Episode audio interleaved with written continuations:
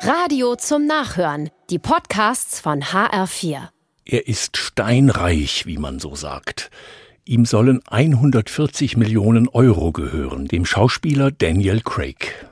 Man kennt ihn als James Bond. Ein Gewinner, einer, der die Welt zusammenhält. Auch mit seinem Geld hat er einen festen Plan. Er will es nicht an seine Kinder vererben. Er sagt, ich will es loswerden und für gute Zwecke spenden. Seine Kinder würden sich schon selber helfen. Was er verdiene, wolle er auch zu Lebzeiten weggeben an die, die es nötig haben. Eine klare Meinung.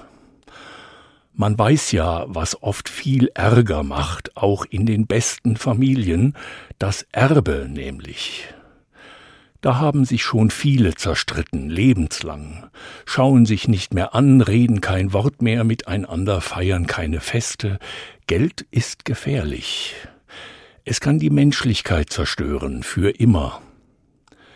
Es sei denn, man regelt das mit dem Besitz frühzeitig.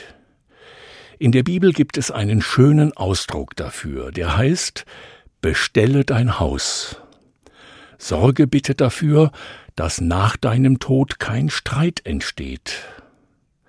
Man kann sein Erbe vorbedenken, auch wie man beerdigt werden möchte, das dient dem Frieden, darum geht es um Frieden. Es geht nicht um Misstrauen und ängstliches Zusammenhalten von Geld und Besitz, es geht um Frieden. Selig sind die, die keinen Streit zurücklassen. Kinder und Enkel werden es ihnen danken. Man kann ja nichts mitnehmen in den Himmel, man kann aber auf Erden für Ordnung sorgen. Das tut auch der eigenen Seele gut. Darum mag ich diese Bitte. Bestelle dein Haus. Es ist wichtig, um des Friedens willen.